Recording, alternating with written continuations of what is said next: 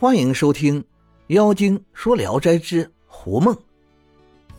大姐见必友善饮，就摘下头上的髻子盛酒来劝。看上去髻子仅能容一升，然而喝起来却觉得有好几斗。等到喝干了再看，原来是个荷叶盖子。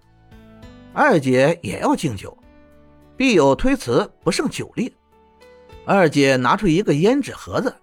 比弹丸稍大一点，斟上酒说：“既然不胜酒力，暂且表示点意思吧。”毕友看了看，一口可以喝尽，可是连续喝了百余口，再也喝不干。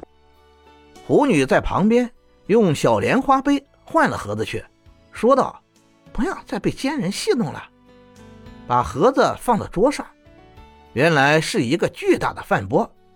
二姐说。关你什么事？才三天的郎君，就这样的亲爱啊！碧友拿着莲花酒杯，对着口一饮而尽，手中的酒杯变得很软，仔细一看，不是酒杯，竟是一个刺绣精美的绣花鞋。二姐夺过鞋，骂道：“你这个狡猾的丫头，什么时候偷了人家的鞋子去？怪不得脚冰凉凉的。”于是起身进屋换鞋。狐女约碧友离席告别，把他送出村后，让他自己回去。碧友忽然睡醒，原来是梦境，但是口鼻里熏熏然，酒味仍很浓，感到非常奇怪。到了晚上，狐女来了，说：“昨晚没醉死吧？刚才还怀疑是梦呢。姊妹们怕您胡来。”所以假托梦境，其实不是梦。狐女经常和碧友下棋，碧友总是输。狐女笑着说：“您终日爱下棋，我以为必定是高手，今天看来只不过平平罢了。”碧友求他指点，狐女说：“下棋的技艺在于人的自悟，我怎么能帮您呢？”每天早晚慢慢熏陶，或许应有长进。过了几个月，必友觉得稍有进步。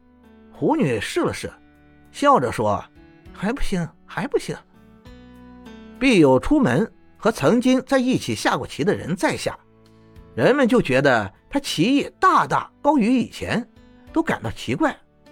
必友为人坦白耿直，心里藏不住事。就把事情稍稍的透露一些。狐女早已知道了，责备他说：“怪不得同道们不愿和狂生来往，屡次叮嘱你要谨慎守密，怎么仍然这样？”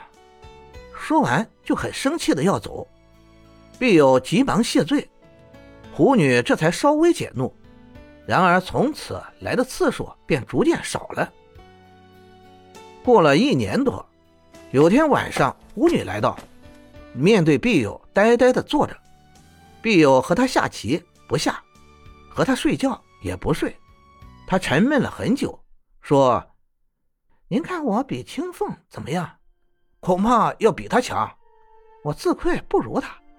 然而聊斋先生和您是文字交，请麻烦他给做个小传，未必千年以后没有像您这样爱念我的人。”我早就有这个愿望了，只因过去一直遵照您原来的嘱咐，所以密不告人。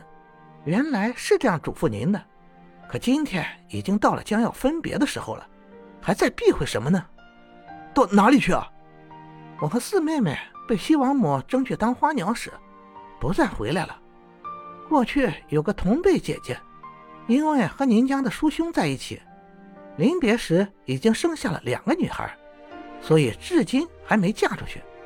我和您幸亏没有这样的拖累。必有求他留一赠言。